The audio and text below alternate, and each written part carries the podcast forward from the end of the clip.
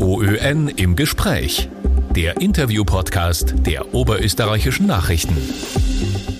Herzlich willkommen, sehr geehrte Damen und Herren. Mein Name ist Clemens Schumann und ich bin bei den Oberösterreichischen Nachrichten verantwortlich für die außenpolitische Berichterstattung. Am 11. März 2020, also genau vor einem Jahr, hat die Weltgesundheitsorganisation WHO die Corona-Krise offiziell als Pandemie eingestuft und seither diktiert dieses äh, Virus unser gesamtes Leben. Nun gibt es dank der Impfungen Gott sei Dank Licht am Ende des Tunnels. Über die Zumutungen äh, einer, einer Pandemie, die Einschränkungen der Grundrechte und die hoffentlich jetzt bald zahlreich erfolgten äh, Impfungen spreche ich heute mit Annemarie Schlack, äh, der Geschäftsführerin der Menschenrechtsorganisation Amnesty International in Österreich. Hallo, Frau Schlack. Hallo, Herr Schumann. Äh, herzlichen Dank, dass Sie sich Zeit genommen haben für unsere Leser und Leserinnen, Hörer und Hörer und Seher und Seherinnen. Äh, ich darf vielleicht gleich beginnen mit der ersten Frage. Äh, die deutsche Bundeskanzlerin Angela Merkel hat die Pandemie einmal als Zumutung für die Demokratie bezeichnet. Äh, die Regierungen mussten ja in der Tat schwierige Gratwanderungen äh, hinlegen, indem Werte, Rechte, Interessen abgewogen werden mussten um die Schwächsten in der Gesellschaft zu schützen. Haben dadurch die Grundrechte und, und auch die Menschenrechte nachhaltig gelitten? Ja, die Covid-19-Pandemie hat wirklich enorme Auswirkungen auf uns und unsere Menschenrechte gehabt. Wir haben vielleicht äh, noch nie noch nie zuvor so am eigenen Leib gespürt, was es heißt, wenn wir nicht mehr alle Freiheiten haben. Wir konnten unsere Familienmitglieder nicht mehr sehen oder uns nicht mehr aufhalten, wo wir mochten, konnten nicht mehr reisen und äh, unsere Kinder sind auch nicht in die Schule gegangen. Das heißt, diese beispiellose Bedrohung ähm, dieser Pandemie erfordert und rechtfertigt auch extreme Maßnahmen, wie sie derzeit von Regierungen äh, hier und in der ganzen Welt getroffen werden. Mhm. Denn das Ziel ist, die Gesundheit von uns allen zu schützen. Und das ist natürlich jetzt zentral und deswegen mhm. gibt es eben auch diese Einschränkungen von Menschenrechten. Das Wichtigste hier, ganz kurz, alle Maßnahmen und Entscheidungen müssen auf Basis der Menschenrechte getroffen werden und müssen auch wirklich verhältnismäßig sein.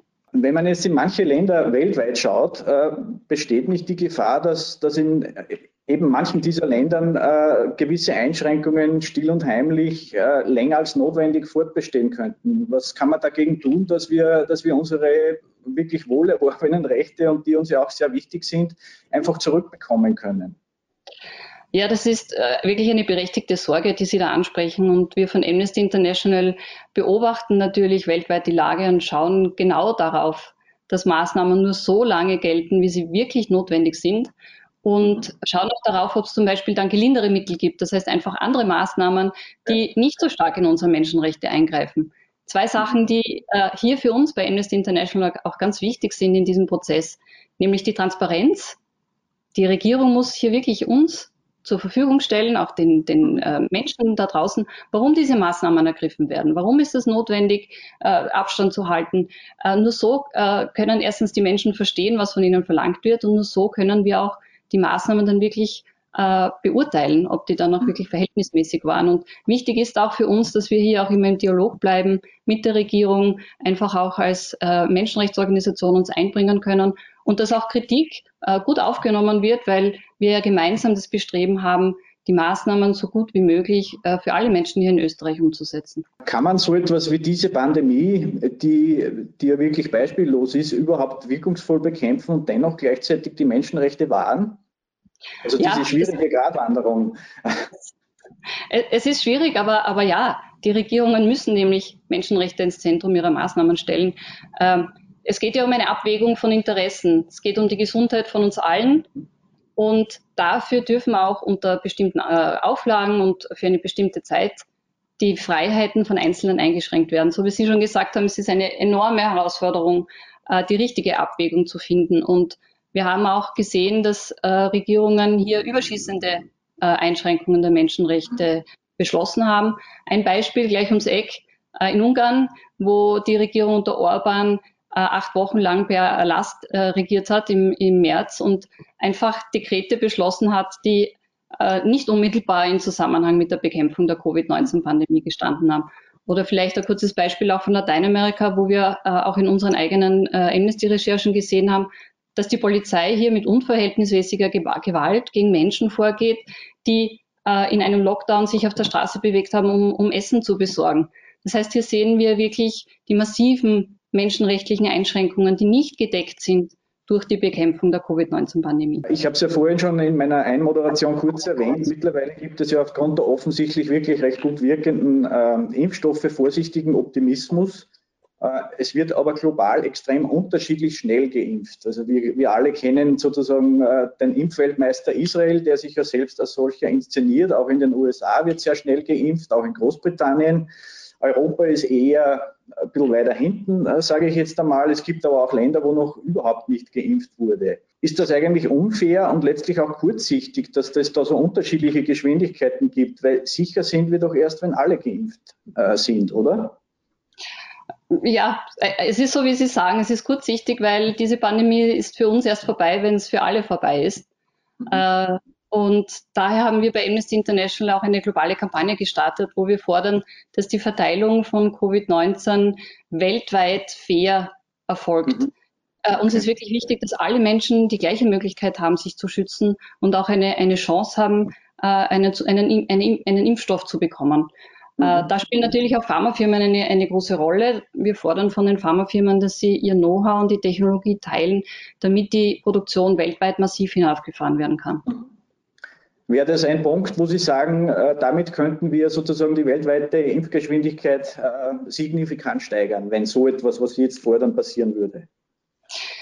Naja, wir haben es ja eh gesehen, auch in Österreich bei der Impfstoffbeschaffung ist natürlich nicht alles, ähm, nicht alles optimal gelaufen. Mhm. Und wir werden jetzt hier in Österreich wahrscheinlich noch ein paar Monate warten, bis wir geimpft werden, aber zumindest äh, ist es ähm, augenscheinlich nicht mehr so lang. Äh, wenn ich mir aber anschaue, mhm. in, in den südlicheren, in den ärmeren Ländern, mhm. äh, werden neun von zehn Menschen wahrscheinlich nie die Möglichkeit äh, erhalten, sich, sich zu schützen mit einem Impfstoff. Wir haben gesehen, dass reiche Länder dreimal so viel Impfstoff bestellt haben, wie sie eigentlich bräuchten, um die Bevölkerung durchzuimpfen. Äh, sie haben schon angesprochen, die Beschaffung der Corona-Impfstoffe in der EU ist alles andere als gut gelaufen. Besteht da nicht die Gefahr, dass immer mehr Mitgliedsländer, Mitgliedsländer sagen, künftig mache ich das überhaupt alleine? Äh, siehe Ungarn und Tschechien, äh, die sich jetzt in ihrer Panik an, an Russland oder China wenden. Sehen Sie diese Gefahr, dass, dass künftig sozusagen äh, Impfnationalismus wieder viel stärker wird? Ja, äh, wir, sehen es. Also ich sehe so wie Sie, dieser Impfnationalismus führt jetzt dazu, dass eben einzelne Länder jetzt Impfstoffe horten. So wie ich schon davor gesagt habe, führt es auch dazu, dass jetzt die Impfstoffe eben nicht fair und global verteilt werden können.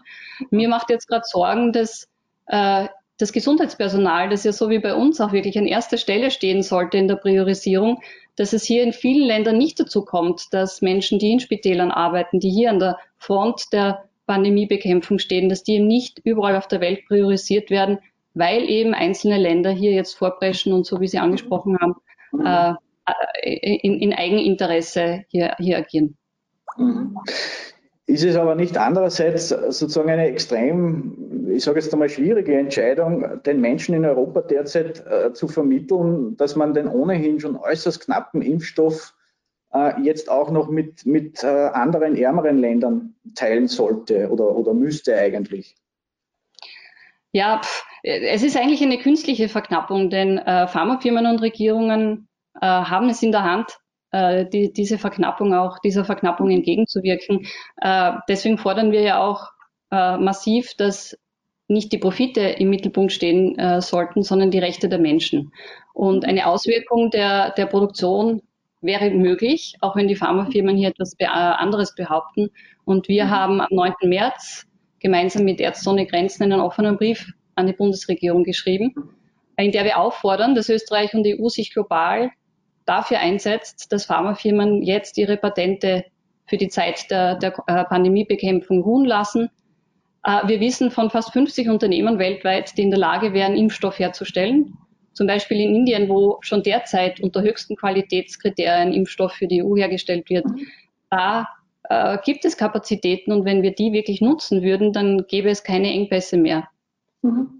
Aber das heißt, da müsste man die, die Patente freigeben, damit äh, möglichst viel Impfstoff erzeugt werden könnte. So ist es, genau. Wir fordern einfach die, die Aussetzung der, der Patentrechte für die Zeit mhm. der Pandemie.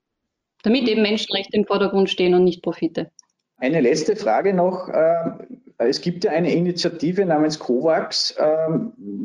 Das Ziel dieser Initiative ist, dass man ähm, arme Länder unabhängig von, von ihrer Kaufkraft äh, zügig Zugang zu Impfstoffen verschafft. Äh, was halten Sie von dieser Initiative oder wie, wie sehen Sie diese Initiative?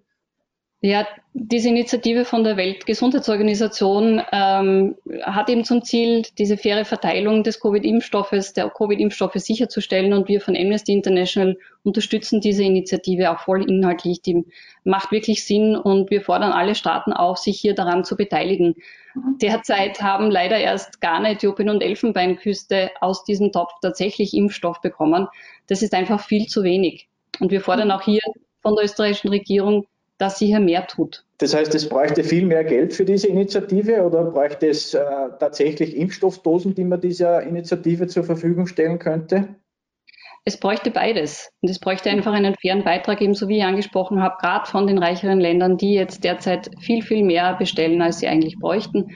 Und noch mhm. einmal, die Pandemie ist hier erst vorbei, wenn sie für uns alle vorbei ist. Es macht mhm. keinen Sinn, hier äh, einzelne äh, Interessen vor der globalen Gesellschaft zu stellen. Und deswegen noch einmal, nur gemeinsam werden wir es schaffen, diese Pandemie zu überwinden und dann auch wieder unsere Menschenrechte uneingeschränkt ausleben zu können. Herzlichen Dank, Frau Schlag, dass Sie sich Zeit genommen haben. Äh, herzlichen Dank Einladung. und alles Gute. Ja, bitte gerne. Grüße nach Oberösterreich. Dankeschön. Danke vielmals. Wiederhören. OÖN im Gespräch. Mehr Podcasts finden Sie auf Nachrichten.at.